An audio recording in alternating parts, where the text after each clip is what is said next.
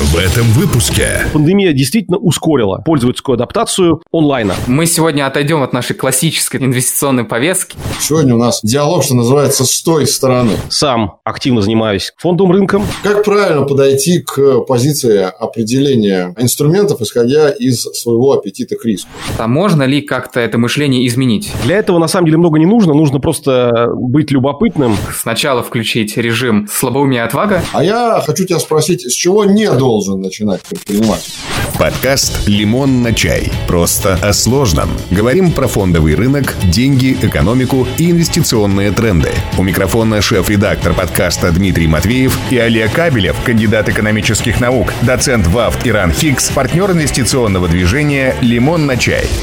Всем привет! Вы слушаете подкаст «Лимон на чай». С вами у микрофона Дмитрий и Олег. Приветствую вас, дорогие друзья. Приветствую вас, уважаемые слушатели. Дима, привет. И э, мало того, что просто привет, еще я не устаю каждый новый эпизод в рамках этого сезона приветствовать всех с началом делового сезона. Лето закончилось, но, с другой стороны, для отдыхающих вроде бы это печаль, а для тех, кто занимается бизнесом, это всегда приятно, потому что деловой сезон возвращается к нам, все возвращается на круги своя, и я смею тлеть грозную надежду о том, что наши слушатели будут увеличивать количество прослушиваний, соответственно, наших с тобой эпизодов. Пользуясь случаем, опять же, не могу не сказать о том, дорогие друзья, я говорю это постоянно перед каждым эпизодом, но тем не менее, я это говорю не потому, что я это делаю из-под палки или вынужден это делать, я искренне хочу, чтобы вы проявляли какую-то реакцию на все наши эпизоды, писали нам на наши контакты в социальных сетях. Если у вас есть какие-то вопросы, пожелания, критика, обязательно пишите на dm собака lemonfooty.ru. Мы обязательно читаем все эти отзывы. И, как всегда, в конце сезона, вот уже третьего по счету, мы сделаем специальный выпуск, где будем отвечать на все ваши вопросы. Так что обязательно это делайте, не оставайтесь безучастными. Да, Олег, мы сегодня отойдем от нашей классической, так сказать, инвестиционной повестки и разбавим третий сезон подкаста разговором про предпринимательство. Я пригласил к нам в подкаст крутого гостя. Его зовут Максим Спиридонов, основатель Нетология Групп, Фоксфорда и других проектов, а также автор книги «Стартап на миллиард» и инвестор в стартапы. Максим, добрый день. Да, привет, ребят. Максим, здравствуйте. Рад э, вас видеть. Мы с Димой, э, честно скажу, довольно долго думали на тему такого вот выпуска и думали, кого же в студию, какого гостя нам позвать, потому что мы все больше говорили о инвестиционной тематике с позиции розничного инвестора, но вот сегодня будем говорить с позиции, наверное, уже того, кто пытается привлечь капитал, в том числе на финансовых рынках и вообще начинать бизнес. Так что сегодня у нас диалог, что называется, с той стороны. Посмотрим, как оно выйдет. Ну, я бы сказал, у вас диалог с двумя сторонами, потому что по факту я сейчас в двух ролях выступаю. 20 лет я занимался предпринимательской деятельностью и в этом смысле накопил определенный опыт в том числе работы с инвесторами, а с той стороны баррикады как раз. То есть э, по фандрайзингу и упаковке бизнесов как потенциальный доходный продукт для тех, кто инвестирует э, в бизнесы типа тех, что я выстраиваю, то есть технологические стартапы. А последние полгода после экзита из Нетологии Групп я сам активно занимаюсь как э, фондовым рынком, ну, и в меньшей степени, а больше я воспитываю в себе бизнес-ангела и венчурного инвестора, что оказалось довольно интересно с точки зрения дополнения картины мира и картины картины бизнеса. Ну и, наверное, дает более широкий кругозор вообще. Ну, тогда тем более мы попытаемся, вопреки известной пословице, гнаться за двумя зайцами и обеих, обоих зайцев поймать. Надеюсь, у нас это получится. Дима? Максим, да, ты уже инвестировал какие-нибудь ценные бумаги на фондовом рынке? Ну, конечно, да. Ну, то есть э, у меня же в феврале, как э, некая квинтэссенция, результат моей деятельности последних 10 лет э, был выход из компании, которую я крайней строил. Это Нетология Групп, куда, ты говорил, входят несколько образовательных проектов, включая тобой названные, но не ограничиваясь этим списком. Там же, там, скажем, EdMarket, там же школа Вордика английская. Оттуда я вынул уже наружу, как часть сделки, проект для обучения предпринимателей Digital Долина, которым я очень доволен и горжусь. И считаю, что это лучший способ для начать предпринимателей в IT современный бизнес. И у меня на руках оказалось достаточно большое количество кэша, который нужно было пристроить должным образом. Что я и делаю последние полгода. У меня несколько инвестиционных портфелей. Большая часть денег в абсолютном значении, конечно, расположена в таком более-менее консервативном варианте. Акции, ETF, даже немножко облигации. Например, облигации Телеграма. Я вот был одним из тех, кто зашел в этот раунд в марте, когда они только объявили продажи облигаций. Но при этом, хотя меньшая часть портфеля, ну, процентов 10-15, это венчур, но с точки зрения внимания это основное, потому что, на мой взгляд, именно в венчурных инвестициях, особенно в современном меняющемся мире, есть самый большой апсайт с точки зрения возможности заработать. Лимон на чай. Ну, кстати говоря, Максим, вот раз мы уже начали говорить о инвестиционных подходах, и, безусловно, наверное, хотелось бы нам начать поговорить об инвестиционных подходах даже не с позиции рыночного инвестора, я сейчас не говорю конкретно о вас, а вот о вас как об эксперте, который может поделиться с нашими слушателями информацией о подходе к инвестированию со стороны начинающего там, предпринимателя, стартапера, а может быть даже не начинающего, а может быть уже даже и действующего. Вот когда мы говорим об инвестиции со стороны розничного инвестора, мы всегда говорим о том, что есть два таких ключевых показателя, которые каждый для себя определяет сам. Это желаемая доходность и аппетит к риску. Потому что эти вещи, они всегда идут вместе. А вот как бы вы охарактеризовали с позиции человека-предпринимателя, который хочет начинать либо свой бизнес, либо пытается инвестировать уже накопившийся у него кэш в какие-то инструменты. Не обязательно биржевые, не принципиально. Как правильно подойти к позиции определения инструментов, исходя из своего аппетита к риску? Если мы говорим о человеке, который только начинает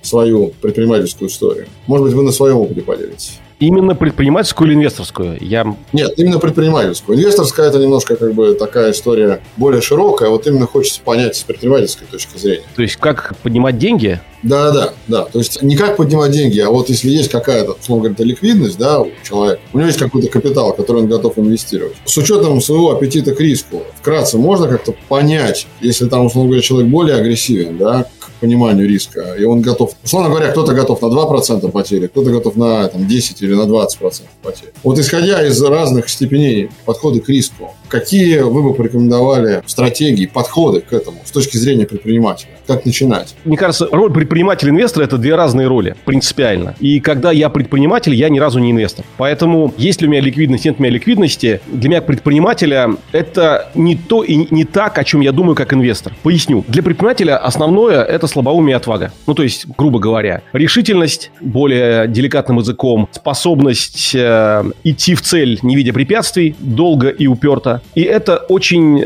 далеко от той роли инвестора, которую я считаю наиболее правильной. То есть, если инвестор, даже начинающий, это очень спокойные, взвешенные, консервативные решения и консервативная же политика, и чем более ты начинающий, тем более консервативная, на мой взгляд, должна быть на входе для того, чтобы вот эти первые ученические месяцы и даже годы не убили полностью желание, да и возможность заниматься всем этим, потому что можно очень легко все деньги быстро слить. Поэтому инвестор – это первые шаги. Взвешенно, спокойно, исключительно в тех направлениях, которые ты понимаешь хотя бы на уровне здравого смысла, а лучше на уровне глубокого осознания отрасли, в которую ты инвестируешь, компании, в которую ты инвестируешь и тому подобное. Для предпринимателя наоборот. То есть для него деньги – это актив, который позволяет воплотить его идеи о продукте, да и часто его мечты о каком-то влиянии на мир. Поэтому мой опыт таков, и я знаю, что у большинства моих друзей, э, предпринимателей, э, это нечто подобное. Ты э, используешь, если не все, то значимую часть своих денег для того, чтобы построить э, первую итерацию жизнеспособной э, компании, классический MVP продукта и ну, такую некую устойчивую модель, когда она уже поддерживается какой-то небольшой командой. И только потом ты начинаешь думать о внешних инвестициях. То есть, грубо говоря, функционал функционал инвестора, даже отчасти предпринимателей в первых итерациях жизни компании, на мой взгляд, должен отсутствовать. Ты мыслишь исключительно в одном ключе,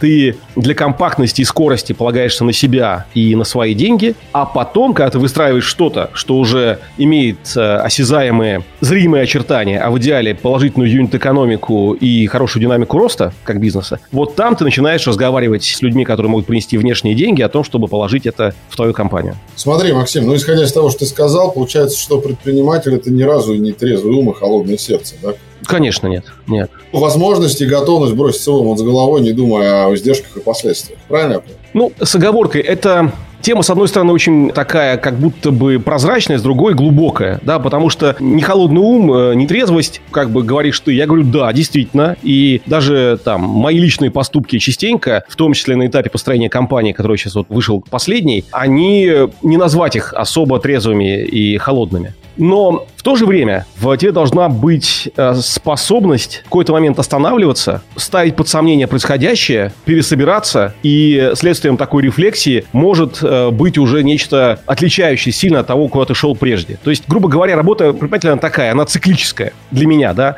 Ты работаешь 90% времени в режиме такого электровеника, вижу цель, не вижу препятствий. Я обычно привожу как образ примера с э, второго Терминатора. Там такой вот очень яркий эпизод погони, где этот совершенно невозмутимым лицом потом каменным абсолютно этот э, чувак очень долго преследует героев, они его там сбивают, они его расстреливают чуть ли не из пушек, а ему вообще все равно. Он просто херачит к цели. И вот в этом режиме, по идее, ты находишься 90% времени. Ну, потому что ты изначально ты придумал это почему-то себе, ты провел аналитические работы по исследованию рынка, ты веришь, что это возможно. Это, это тебя ждет твоя команда, да, то есть важная штука, вот эта вот некая убежденность, несколько такой, знаешь, сумасшедшенка, она тоже важна, да, потому что она дает э, правильный импульс команде. Когда ничего нет, ты можешь только это дать им, сказать. Свою веру, да, свою убежденность, не основанную ни на чем. Но 10% времени ты периодически включаешь аналитика и скептика. Типа, а туда ли я иду? А с теми ли я иду? Циклически это происходит раз в несколько месяцев обычно. Особенно если планы не подтверждаются. И вот такое сосуществование. Сначала ты вдохновенный безумец, а потом ты э, кабинетный аналитик там на несколько дней. Потом ты опять безумец несколько месяцев. Вот, пожалуй, цикл существования предпринимателя в современном мире.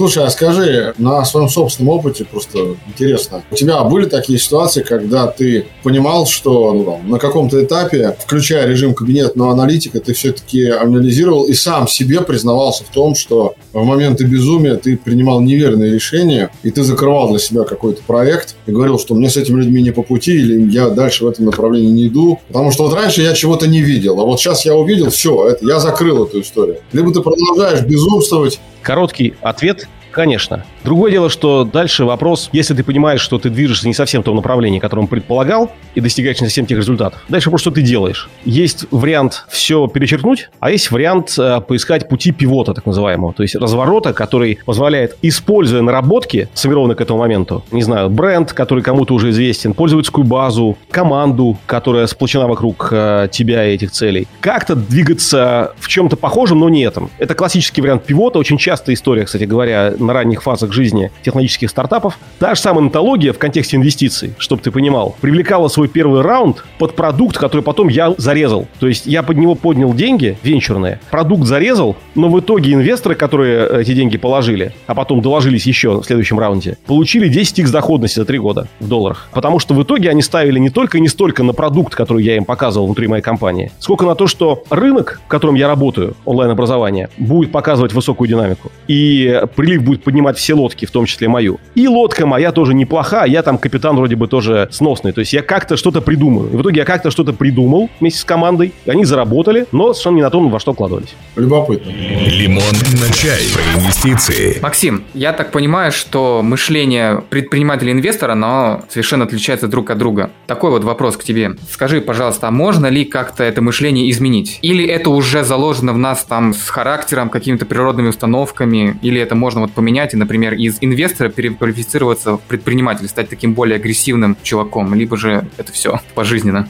Ты говорил, что смотрел какие-то мои видео на YouTube. YouTube и Telegram — это мои главные способы общения с миром и, так сказать, выгрузки неких продуктов рефлексии и размышлений. Мне очень интересно это делать. Я делаю это уже много лет. То есть я практикующий предприниматель, а сейчас еще практикующий инвестор и бизнес-ангел. И для меня очень важное упражнение — размышление о том, что я делаю, как я делаю, почему я делаю именно так. И итогом этого являются тексты, комментарии новостей и видео, которые я выкладываю своих аккаунтах. На эту тему я размышлял уже, ты, может быть, и видел, да? Я коротко повторю, что я думаю по поводу природы предпринимательства и того, насколько нужно быть предрасположенным к этому. Начну с этого, да? А, на мой взгляд, очень сильно переоценена вот эта вот история с тем, что нужно родиться предпринимателем. Я бы сказал, ну, предельно переоценена, фактически это неправда. Предпринимателем может быть каждый, точно так же, как каждый может быть спортсменом. Просто кто-то действительно генетически одаренный, готовый работать и убиваться на этой работе, совершенствование в хлам, способен стать чемпионом мира в выбранном спорте. А кто-то, ну, доберется максимум до, там, первого взрослого разряда, ну, или там, третьего взрослого, хорошо. То есть небольшие результаты. Но он будет все равно спортсменом, он может показывать результат, даже если он вообще там, как будто бы не про это. Только что прошли Паралимпийские игры. Там люди просто без рук ног соревнуются и побеждают. Поэтому вопрос желания, ну и вопрос э, способности потратить на это время и какой-то труд, потому что предпринимательство это ремесло,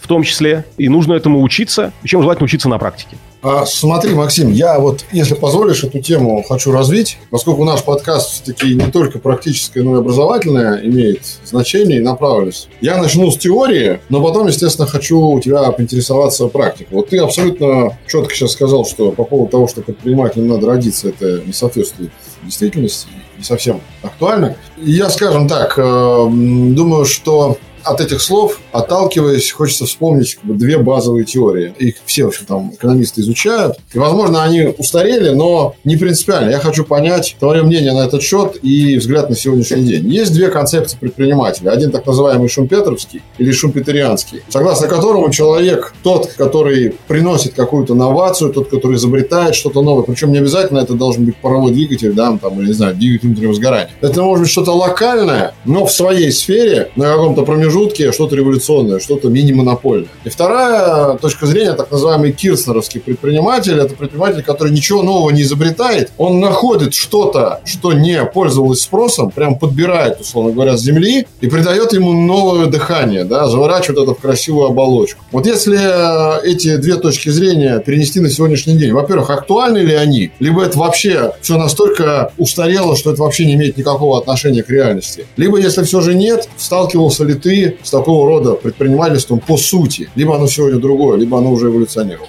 Ну, то есть, э, я перефразирую тебя. Твой вопрос. Две школы предпринимательства. Одно копирование, другое изобретательство. Ну, изобретательство да, а второе, я бы сказал так, воспользование тем, чем не воспользовались другие. То есть, возможность увидеть что-то новое в уже созданном. Смотри, э, я не вижу противоречия. По мне, э, обе школы мысли имеют право существования. Хотя так получалось, что я очень много занимался изобретательством в тех компаниях, что я строил. То есть, я придумывал концепции. Та же самая Нетология, которая стала основой для холдинга Нетология Групп, по сути дела, положила начало жанра онлайн-обучения диджитал-профессиям. Потом вслед за нами возникали, местами даже создаваясь моими воспитанниками, моими менеджерами бывшими, Яндекс Практикум, Skillbox, э, GeekBrains и так далее. Вот, а мы придумывали жанр, и в этом смысле находились позиции, может быть, и почетной, но на самом деле очень неудобной, потому что мы шли по полю грабель и собирали основные. А те, кто шли за нами, они смотрели за нашими ошибками и достижениями, копировали то, что удачно, и не копировали то, что неудачно. И это очень логично. И вот там сейчас, например, я скорее за такой подход, если, если честно. Хотя потому, что в, если говорить о российском бизнесе, очень много возможностей посмотреть, подсмотреть какие-то модели, какие-то подходы на Западе и на Востоке. Если раньше это был только Запад, а Америка, Западная Европа, то сейчас это еще и Восток, довольно интересный с точки зрения технологических и бизнес-решений. Это Китай, это Индия, это другие страны Юго-Восточной Азии.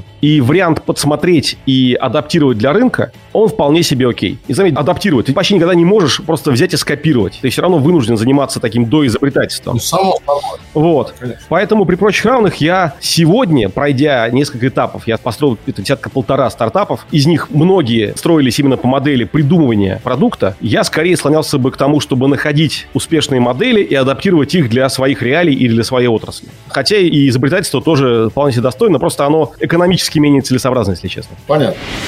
Лимон на чай. Ну, вот я думаю, что плавно по поводу поля грабель, хорошо ты сказал, и плавно хочется вот об этом поле грабель поговорить, поскольку все-таки мы сегодня говорим о частых ошибках в деятельности предпринимателя. Я не спрашиваю за все сферы, за все отрасли. Понятно, что там есть сфера онлайн-образования, есть какие-то другие сферы, где, наверное, есть особенности. Я бы построил свой вопрос таким образом. Обычно все спрашивают, с чего нужно начинать предпринимателю? Какие его первые шаги? Ну, это банально, это не очень интересно. А я хочу тебя спросить, с чего не должен начинать предприниматель? Вот знаешь, есть, может быть, на твой взгляд, не знаю, там 2, 3, 4 каких-то табу, которые человек, который который только начинает эту деятельность, ну, пускай на примере онлайн-образования, понятно, что она тебе ближе, эта сфера, да? Вот прямо ты за 150 своих стартапов и за свой опыт. 150 ты хватил, я сказал полтора десятка. 150 прям а, я уж испугался. За 15 своих стартапов, да, и за весь свой этот опыт предпринимательский в этой сфере, наверное, ты увидел много. Хотелось бы, может быть, пару слов об этом. Вот такие самые распространенные ошибки, которые бросаются в глаза. Я понял вопрос, попробую симпровизировать, э, знаешь, в формате таких из детства вредные советы. Помнишь, остро было? Да, конечно, помню. Ну, что-то типа такого, да. Уже полезные слушают все, а вредных мало. Главная ошибка, наверное, всегда это абсолютизация вот этой вот фазы слабоумия отваги и начало с нее. Начинать нужно всегда с кабинетной фазы и с достаточным количеством э, работы инвестированной и времени инвестированной в планирование и построение стратегии. И построение команды. Вот как неправильно. Я увидел какую-то проблему или просто мне взбрела в голову какая-то идея, и я немедленно начал заниматься ее воплощением. Как правильно? Я видел какую-то идею, я сам или с помощью людей, которые лучше в этом понимают, пытался представить себе, какой именно продукт возможен на базе этой идеи и как он будет продаваться. Поговорил с теми, кто потенциально может его покупать, причем сделал это правильно, через э, методики, которые позволяют э, дать им не желаемые ответы, а реально показать свою потребность или непотребность в этом продукте. И э, готовность за него платить. А затем исследовал бы рынок, ну, то есть, в общем, провел бы значимую документную работу и только потом бы включал вот эту вот слабоумие отвагу и убедившись, что да, есть рынок, что есть э, интересные возможности, что есть возможность у меня, конкретно у меня или у меня с командой построить уникальный, потенциально затребованный пользователями продукт, вот только тогда включать вот это вот шоры и вижу цель, не вижу препятствий. Часто бывает наоборот, когда типа увлекся и погнал. И потом выяснилось, что, оказывается, нет для твоей идеи ни рынка, ни платить никто толком не готов, либо эти деньги не готов платить, либо ты делаешь что-то, ну, как бы херовое, то есть э, переоценил собственную экспертизу и на фоне конкурентных решений то, что ты предлагаешь, тупо никому не нужно. А скажи, когда ты начинал нетологию и шел такого рода алгоритмом, ты сказал, что надо для начала понять, привлечь экспертное мнение и понять вообще, нужно это кому-то или нет. Но на тот момент, когда ты начинал нетологию, я так понимаю, онлайн-образование, оно было в зародышевом, наверное, виде. Где ты находил эту экспертизу? Как ты искал экспертов? И самое главное, как ты определял уровень их компетенции? Смотри, э, найти экспертов хорошо, но идеально, конечно, воспитать эксперта в себе. Эксперта не на уровне профессии, эксперта на уровне понимания сути происходящего, тренда, так сказать. А для этого, на самом деле, много не нужно. Нужно просто быть любопытным, читать, интересоваться сферой. Я до этого 10 лет занимался технологическими стартапами и сферой интересовался. И понимал примерно, какие тренды развиваются. Я видел, среди прочего, что мощнейшим образом увеличивается дефицит кадров в диджитал-среде. Не хватает никого, примерно там, ни программистов, ни маркетологов цифровых, ни продукт-менеджеров, ни аналитиков, никого. И это уже было для меня предпосылкой к тому, чтобы таких людей обучать. И я понимал, что вузы сделать такие программы по-нормальному не могут. Просто в силу своей консервативности и отсутствия экспертизы. И отсутствия близости просто понимания, близости к рынку, рынку труда. Потом я понимал, что онлайн как среда доставки для всего, не только для образования, становится все более естественной. Я это наблюдал много лет. Постепенно входило в рутину и нормальную жизнь для людей. Там общение в интернете, покупки в интернете, платежи в интернете. Нет было никаких причин путем экспертного такого осмысления и здравого смысла не экстраполировать это на образование. И я это сделал. Это был риск, то есть я мог ошибиться, но там по совокупности, видишь, я не ошибся, и мы стали одними из тех, кто, в общем, показал путь, на самом деле, в российском онлайн-образовании. Лимон на чай. Инвестирование для каждого. Да, слушай, ну, чтобы завершить этот блок, два коротеньких вопроса. Во-первых, с тех пор, когда ты начинал, изменилось ли что-то на рынке образования с точки зрения подхода к тому, что ты описал только что? И второй вопрос сюда же в пику. Я так понимаю, что такой большой бочкой, даже не ложкой, а бочкой меда стала пандемия в этой всей истории. Она просто изменила подход. Либо же я ошибаюсь. Начну с второго вопроса. Пандемия ничего не изменила. Ничего в онлайн-образовании, как, впрочем, и в других сферах онлайна, ну, кроме того, что радикально ускорила. То есть, главное, что случилось, это консервативные пользователи или там умеренно консервативные пользователи быстрее обратили внимание на эти возможности, просто иначе бы они пришли с задержкой в год, два, а то и три-пять в разные отрасли. В электронную коммерцию, в онлайн-развлечения в разных формах, там, сейчас онлайн-кинотеатры, да, вот э, тоже активно развивались и до этого, и пандемия их подтолкнула. То есть, по сути дела, пандемия действительно ускорила. Ускорила адаптацию, пользовательскую адаптацию онлайна. Но при этом надо понимать, что там ведь наложилась еще другая история. Вспомним, как это было. Начало 2020 года, первые месяцы особенно. Мощнейший психоз, как бы такая нервотрепка по меньшей степени, то есть неопределенность полная. Попутно это все, э, учитывая то, что экономически все схлопывается, падение рубля,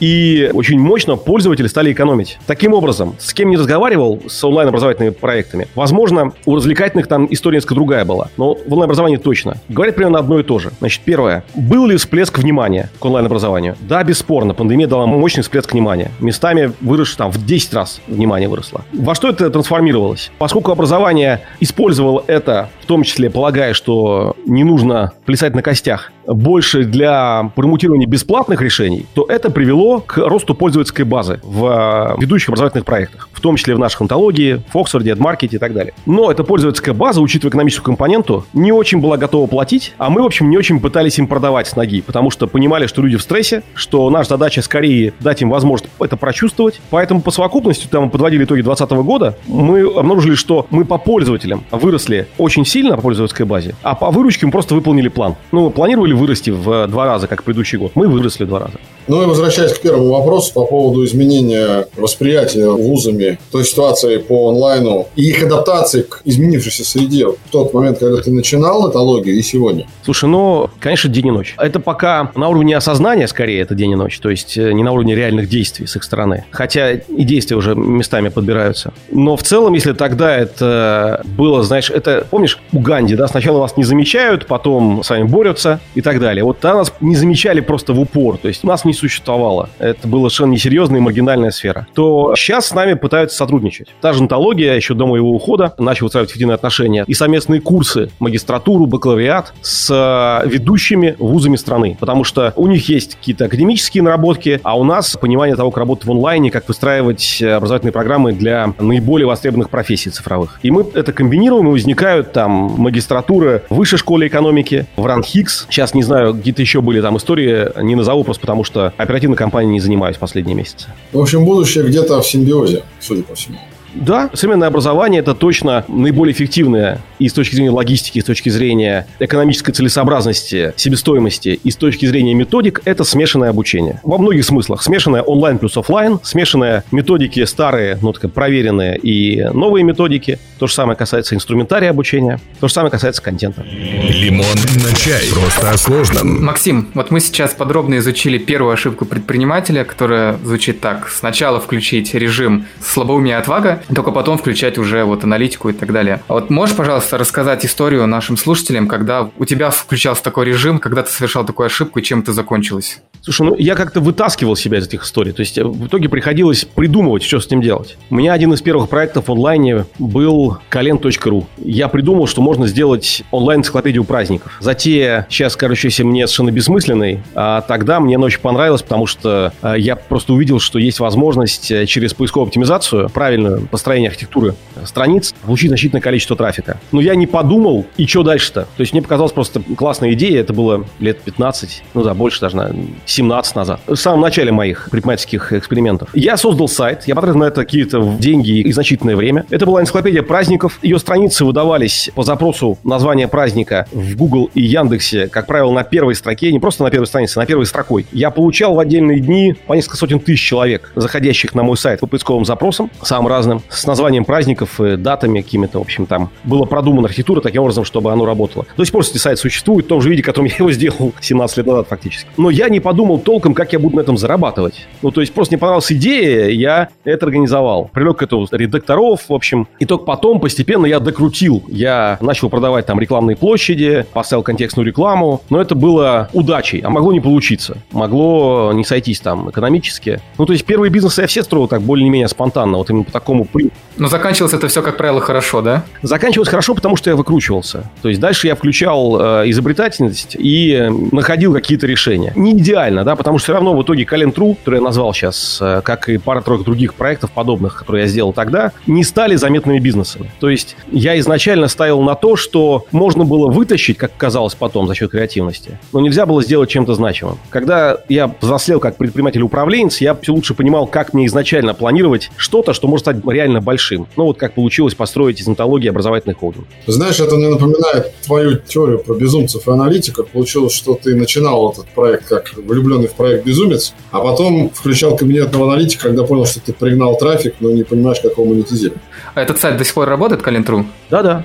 Кален.ру, школа жизни.ру, еще такой сайт тоже мой же. И что-то генерирует, да, Максим? Я давно их продал. Меня просто удивляет то, что ребята действительно их не меняют. Они выглядят прям, ну, в сегодняшнем дне очень странно. Ну, как бы прям середина нулевых годов, понимаете, 15 лет сайтом. Но как бы... Я после подкаста посмотрю, интересно. Лимон на чай. Только правда. Продолжаем вот эту тему. И я хотел бы продолжить вот как раз на тему продажи бизнеса, потому что это важная история. В том числе потому, что это, ну, лично я это воспринимаю как кусок предпринимательской деятельности. Одно дело, когда ты успешно создаешь революционную и самое главное, приносящую тебе доходы идею, это часть пути. А дальше ты всегда отвечаешь на вопрос, а что дальше? Дальше либо ты продолжаешь развивать, либо ты там, не знаю, занимаешься слиянием и поглощением, либо ты продаешь. Вот по твоему собственному опыту скажи мне, как ты определяешь для себя момент, когда ты понимаешь, что тебе надо либо там целиком выходить из бизнеса, либо ты контроль отдаешь. Есть какие-то параметры, может быть, финансовые, а может и не только финансовые. Я на эту тему, кстати говоря, много писал себя в Телеграме, можно поискать какие-то статьи релевантные, а, может дать ссылки, ну или просто предложить слушателям посмотреть. Действительно, эта тема интересная. А, если вкратце, считаю следующим образом. Серийный предприниматель, ну, в своей природе, действительно проходит несколько циклов, как правило. Ну, вот у меня штук 15 было проектов. А, я не все их продал, несколько из них продал. Но нужно быть готовым к тому, что ты однажды расстанешься с тем, чем занимаешься. Но для того, чтобы максимально отдавать проекту то, что ты можешь с точки зрения времени, креатива, ресурсов и всего прочего, в моменте, когда ты им занимаешься, нужно заниматься на полную силу.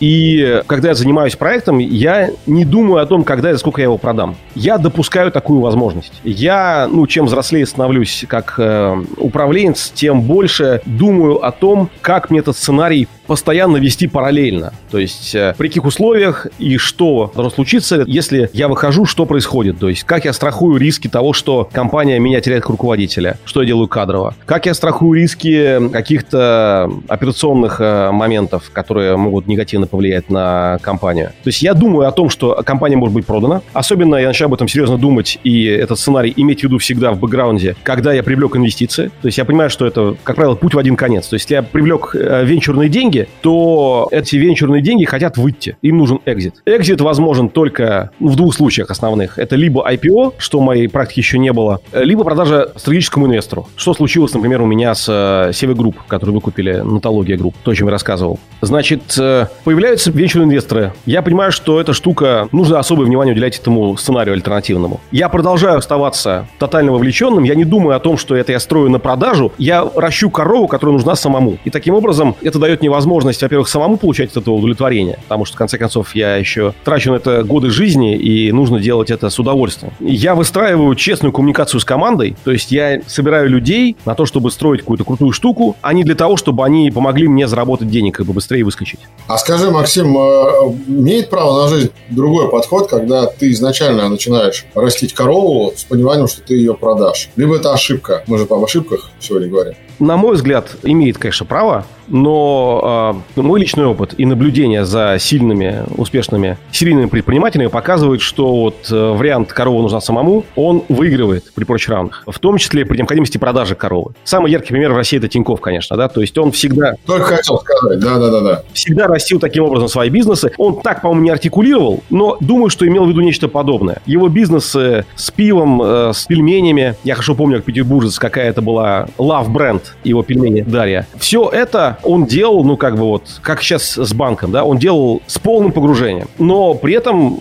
была возможность, что это продастся, если сложатся обстоятельства. В итоге он какие-то бизнесы продавал, и тот же самый Тиньков не был продан до сих пор там просто потому, что они не сговорились по цене. Да, это как раз очень такой хороший пример того, что человек, который начинает растить бизнес в процессе того, когда он его растит, скажем так, он думает о том, что может его продать, но не думает о нем на первом плане. Я дам такое сравнение э, от обратного. Значит, вот если это делать в попытке с целью изначально продать, то ты становишься заложником этой затеи. То есть есть, первое, ты ждешь постоянно, то есть ты не живешь сейчас, ты ждешь и стараешься как можно скорее прийти именно к этому. А твоим целью становится, получается, исключительно деньги, а не что-то такое более красивое, какая-то идея, какое-то изменение чего-то в мире, какое-то, не знаю, нанесение пользы тем, кому ты это делаешь, для кого ты создаешь. В случае с образованием это там, воспитание людей сильных, школьников, как мы учили в Фоксфорде, диджитал-специалистов, как учили в Нетологии и так далее. Вот, в общем, на мой взгляд, это очень такая проигрышная позиция для всех. И ты, ну, ты не вкладываешь на мой взгляд, тогда. Потому что ты изначально подсознательно понимаешь, что это не для себя.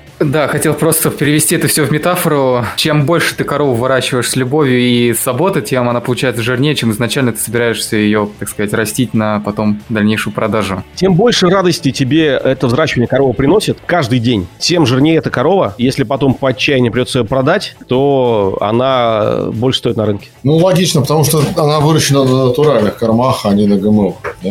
Лимон на чай. Знаем и делимся. Смотри, Максим, продолжая эту тему, возвращаясь к целеполаганию предпринимателя, это может быть главенство идеи создания какой-то услуги, продукта, блага, важного и полезного для общества. А это может быть идея просто заработка, получения какой-то определенной суммы, не обязательно в кэше, а в долях, каких-то инструментах и так далее. Понятно, что в идеале желательно, чтобы эти две цели шли параллельно. Но все-таки не кажется ли тебе, что сегодня применительно к России это большая проблема для многих начинающих предпринимателей, которые именно выходят на рынок с какой-то услугой и предлагают ее э, вот где-то постоянно тут на уровне там мужичка и гипофиса, держа в уме главенство именно денег. Я сейчас не говорю про продажу, а именно, что вот мы выходим, вот мы это тогда монетизируем. А может нам вот это предложить? Не, это мы не будем монетизировать. Это хорошая идея, но она пока не монетизируема. То есть вот мне кажется ли тебе, что в начале, на первом пути создания идеи в такой парадигме жить предпринимателю не очень правильно, и желательно из нее вырваться. То есть ориентация на деньги имеешь в виду? Ну да, то есть вот когда ты живешь пониманием того, что все, что ты предлагаешь, ты через призму монетизации рассматриваешь на старте.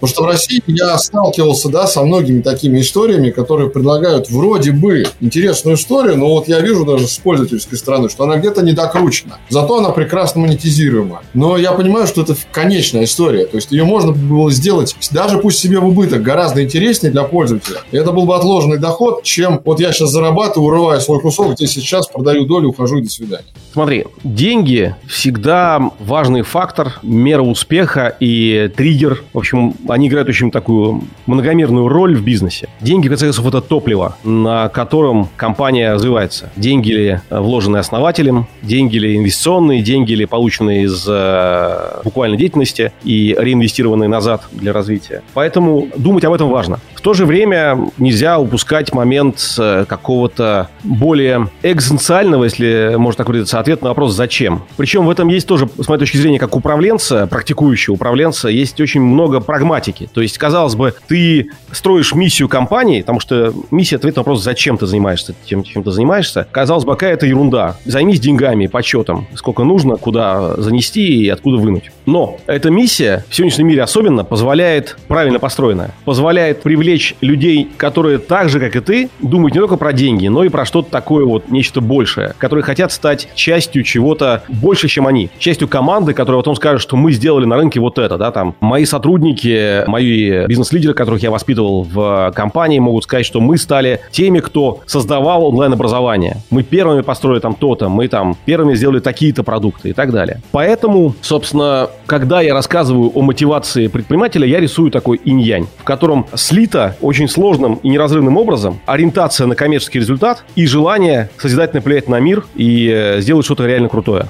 Понятно. Ну, остается только пожелать тем предпринимателям, которые только начинают свой путь, немножко об экзистенциальной сущности продукта, который они выводят, задумываться, а не только о деньгах.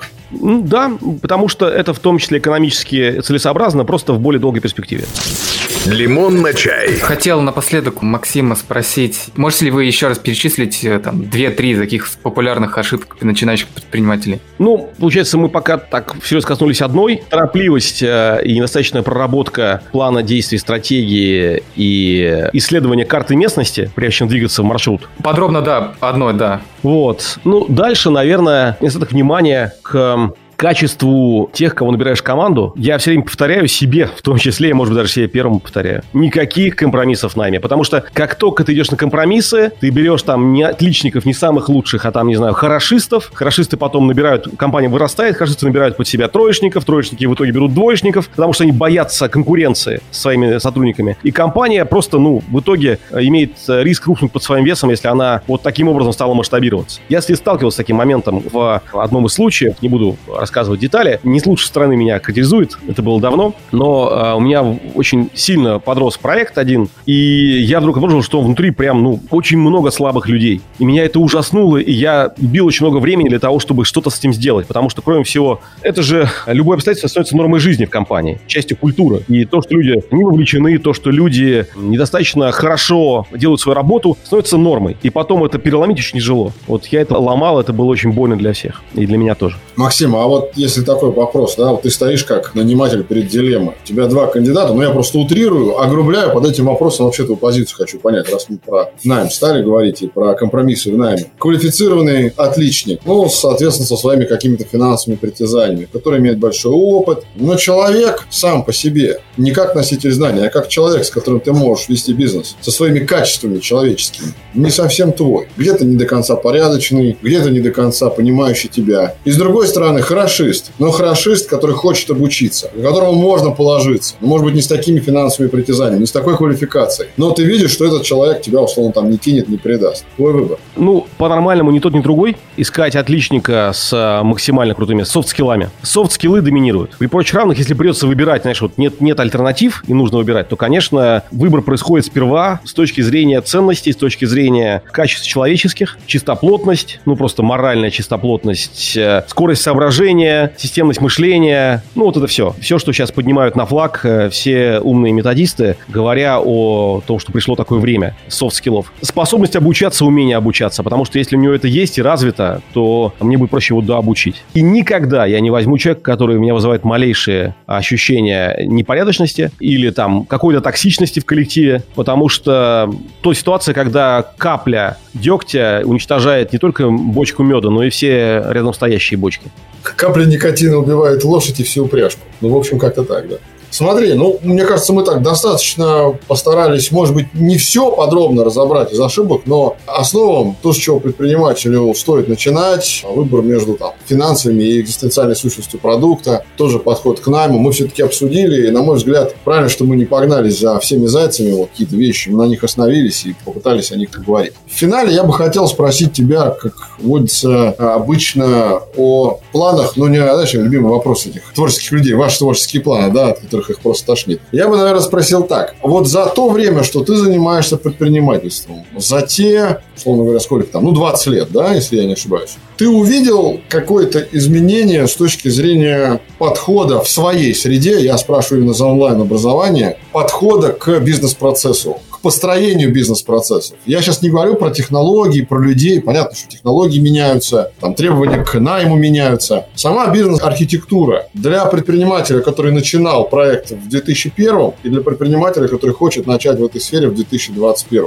Это небо и земля. Это два разных мира. Либо это все-таки какой-то единый красной нитью соединенные вещи. Я спрашиваю про онлайн-образование. Слушай, ну онлайн-образование не существовало в начале 2000-х. То есть, по крайней мере, что-то пыталось делаться дистанционно, но это не имело такого названия. Давай обобщим. До предпринимательства, потому что это вот в таком виде будет, на мой взгляд, хороший вопрос. Это действительно небо и земля. Это действительно, на мой взгляд, сейчас э, для начинающих предпринимателей золотой век. Почему? Потому что есть огромное количество возможностей учиться, причем учиться у реально лучших. Учиться на примере кейсов, которые рассказывают они в своих интервью, в своих лекциях, на своих каналах на YouTube или еще там, не знаю, знаю, где-то, учиться в образовательных проектах, которые построены лучшими, опять-таки. То есть есть, конечно, много очень мусора инфобизнесменского, но есть очень неплохие решения. Смею надеяться, что одним из них является наш Digital Долина, проект, обучающий предпринимателей. И это колоссальное подспорье, потому что, ну, то количество совершенно очевидных вещей, которые я на практике проходил и понимал только с пятого раза, когда сделал несколько ошибок 20 лет назад, сейчас даются прямо вот открой рот, тебе положат, все, оно у тебя есть. Базовые вещи, самые главные, которые позволяют сильно сэкономить время. И, кстати, деньги, потому что это же обычно обучение, ошибки связаны с потерей денег, а не только времени. И это, конечно, очень круто. И я в этом смысле прям радуюсь за молодых ребят, у которых есть такая возможность. Да и не только молодых. То есть можно переквалифицироваться в предпринимателя сегодня в любом возрасте. Это тоже здорово. Плюс появился огромный и очень дешевый сравнительный инструментарий цифровой, который помогает вести бизнес. От онлайн-бухгалтерий до систем управления задачами, CRM, ERP, удобных, четких, связанных до облачных офисов, которые позволяют вести базу знаний компании, которые должны организации дают предпринимателю, управленцу, инструментарий очень чутко и эффективно и гибко управлять компанией, особенно в ее ранней фазе. В общем, на мой взгляд, золотой век сейчас. Начиная бизнес не хочу. Максим, а не развращает ли это современного предпринимателя? Смотри, готовые комплексные решения, отдаешь что-то на аутсорс, увеличиваешь свою зависимость от тех, кто тебе эти решения предлагает. Все вроде бы уже готово. Информацию тебе даже готов, что называется, в рот положить. А нет в этом ощущения такого у предпринимателя, не может сложиться. Сейчас мы тут вот купим этот продукт, купим этот продукт. Так, вот эту информационную базу купим. Так, сейчас я посмотрю, подключим, и все заработает. В твое время, когда ты начинал, да, затраты были больше, ты во всем разбирался сам, но и обмануть тебя было сложнее. Ну, в каком-то смысле это меняет, конечно, профиль итогового вида предпринимателя. Да? То есть, грубо говоря, там я или мне подобные, прошедшие определенный путь э, обучения 20 лет назад и также начинающие предприниматели сейчас, это разные вещи с разным набором выводов о жизни, бизнесе и так далее. Это справедливо. И некоторая такая вот упрощенность старта, наверное, свой след оставляет. Но я бы не сказал, что это развращение. На мой взгляд, это просто некое обстоятельство, которое нужно иметь в виду предпринимателям. И все, не более того. Все равно в итоге, кроме инструментария, очень много решает характер, способность э, долго двигаться к поставленной цели и преодолевать всякие неприятности, которые, ну, как правило, всегда возникают. То есть я не знаю ситуации, когда бизнес прям рождается так, как песня. Все равно что-то все время случается у тебя. Уходят ключевые сотрудники, возникает опасность или фактическая история с кассовым разрывом, не хватает денег э, на что-то. В общем, ну, многое случается. И умение это преодолевать все равно э, это главный навык. А вот то, что касается инструментария, оно действительно сейчас сильно упрощено. И входа с точки зрения обучения сильно упрощено. Это здорово. Ну что же, остается только пожелать современным предпринимателям э, не принимать то, что они могут принять за суть бизнеса, потому что надо помнить, что это всего лишь форма. Это помощь входа в бизнес. Когда я смотрю презентацию Сбербанка, да, вот, по-моему, это было осенью прошлого, кажется, года, когда они убрали слово «банк» и оставили только «Сбер», была вот эта известная презентация, где они предложили платформу, и, значит, кто-то там из топов Сбербанка рассказывал, что теперь начинающим предпринимателям нет ничего проще начать свой бизнес, достаточно скачать приложение и нажать на кнопочку. А из набора готовых приложений вы что-нибудь выбираете, добавляете что-нибудь свое и так далее и тому подобное. По мне, это просто лукавство, если честно. Вот мне кажется, то, о чем мы сказали в конце, это форма, то, что предлагают, какие-то пути, да, начать бизнес. Это форма. Не зная сути, все равно тебе форма не поможет.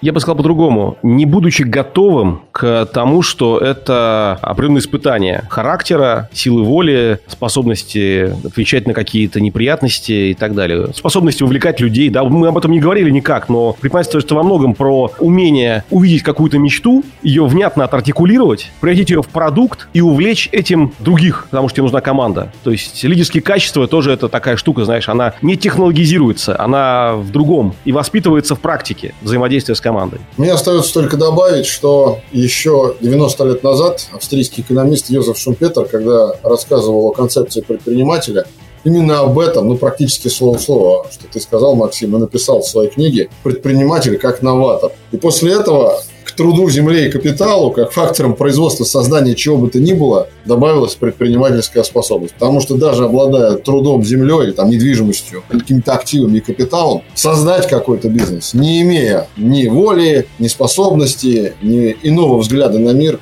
невозможно. Я думаю, что это будет такой хороший, ну, скорее не точкой, а запятой в нашем разговоре, поскольку о многом мы не поговорили, но мне кажется, мы задали, Дима, с тобой тренд, возможно, даже целому циклу эпизодов на тему предпринимательства. Я надеюсь, что наши слушатели, послушав наш сегодняшний диалог с Максимом, хоть немного, но узнали нового, а самое главное, практически важной и ценной информации, поскольку самое главное – это практическое применение этой информации. Максим, большое тебе спасибо. Максим, спасибо. Спасибо вам. Напоминаю, что мы разговаривали с предпринимателем, основателем проекта «Нетология», «Нетология Групп», «Фоксфорд» и других проектов, автором книги «Стартап на миллиард» и инвестором Максимом Спиридоновым. Спасибо еще раз, Максим. Дим, тебе тоже большое спасибо. Мне кажется, сегодня наша беседа получилась достаточно емкой, интересной и познавательной. Я уверен в этом. Но мне остается только сказать нашим уважаемым слушателям, чтобы они продолжали слушать наши эпизоды и в рамках не только третьего, но и первого и второго сезонов. Они все есть на всех известных платформах. Отбивочка обязательно будет в конце. Обязательно пишите свои комментарии на тему выпусков, которые вы слушаете. Ваши вопросы на электронную почту dmsobakalemonforti.ru. Задавайте вопросы. В конце этого сезона мы сделаем обязательно отдельный выпуск, где будем отвечать только на ваши вопросы. Ну и всем желаю удачных инвестиций, удачных предпринимательских стартапов, будучи актуальным к той теме, о которой мы сегодня говорили. Пока. Всем пока.